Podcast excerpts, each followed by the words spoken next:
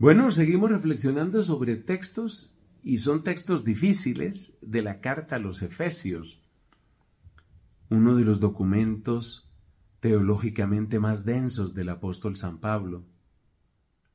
¿Y qué es lo que nos trae el pasaje que la iglesia nos propone hoy? Es del capítulo sexto, he dicho, y de lo que se trata es de la obediencia. Pero tal vez lo más escandaloso que aparece aquí es que Pablo se refiere a la relación entre padres e hijos y en la misma línea y casi con la misma lógica se refiere a la relación entre los amos y los esclavos. Es decir, que Pablo no entra en una postura que podríamos llamar nosotros eh, justa, valiente desde nuestra perspectiva, luchando contra la esclavitud, sino más bien lo que dice es que así como los hijos han de obedecer a los padres, los esclavos han de obedecer a sus amos. Qué pasaje tan incómodo. Yo recuerdo cuando estaba en mi camino de formación sacerdotal inicial, yo me acuerdo cómo en aquel tiempo estaba pues muy de moda la, la teología de la liberación.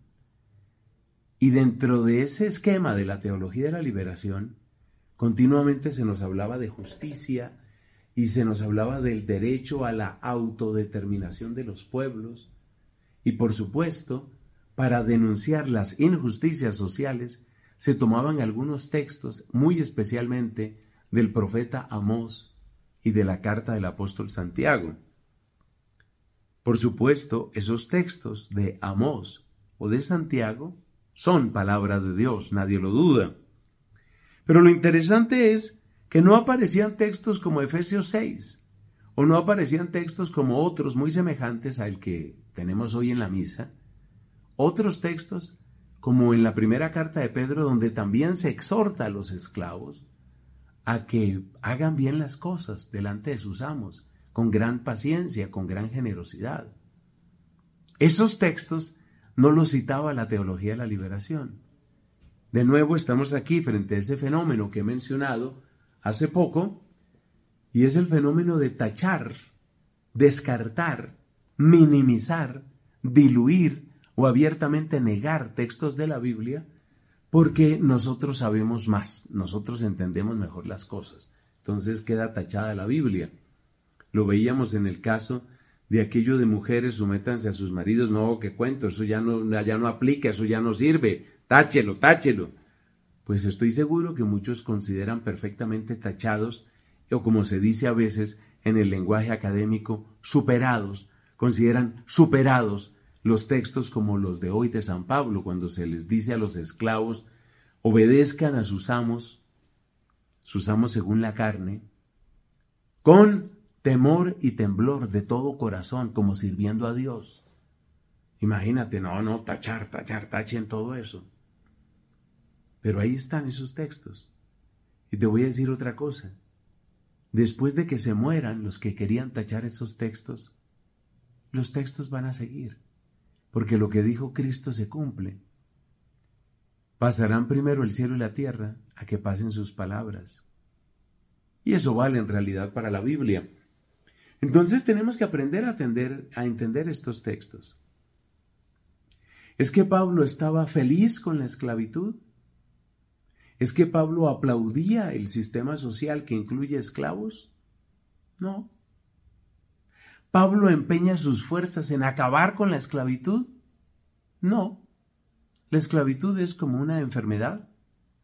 Y Pablo no se empeñó en acabar con esa enfermedad social.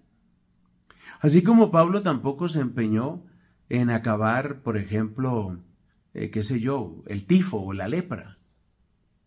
La lepra es una enfermedad terrible, pero Pablo no dedicó su vida entera a investigar cómo acabar con la enfermedad de la lepra, y es una enfermedad que está ahí. Ya vendría el tiempo, mucho después, ya llegaría el tiempo en el que efectivamente, pues la lepra podría ser contenida, prevenida, sanada. Ya vendría el tiempo en el que esa otra lepra, esa enfermedad llamada esclavitud, podría ser prevenida y podría ser sanada, aunque con dolor, a pesar de todas nuestras expresiones de libertad y de igualdad, también en nuestro tiempo millones y millones de personas padecen, ciertamente padecen, esta situación terrible, esta situación de esclavitud. Entonces, ¿cómo entender lo de Pablo? No es que Pablo no se diera cuenta de eso, claro que no. Y si nosotros miramos estos textos y sobre todo, por ejemplo, la carta a Filemón, nos damos cuenta que Pablo considera que sí se puede superar y sí se puede vencer, de hecho, el daño de la esclavitud. La enfermedad llamada esclavitud se puede vencer, pero la manera de vencerla no es la que nosotros pensamos, la manera como nosotros eh, estamos acostumbrados a cambiar las cosas.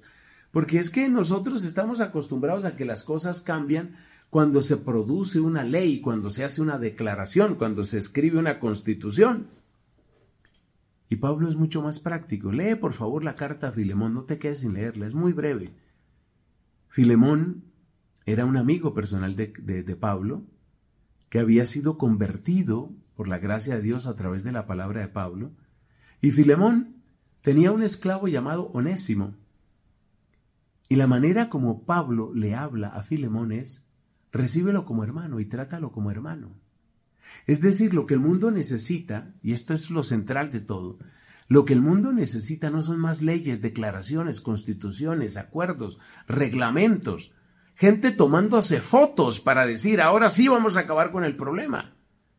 Lo que el mundo necesita es lo que Pablo propone, corazones convertidos que hagan desueta, inútil, inservible la institución de la esclavitud como tantas otras.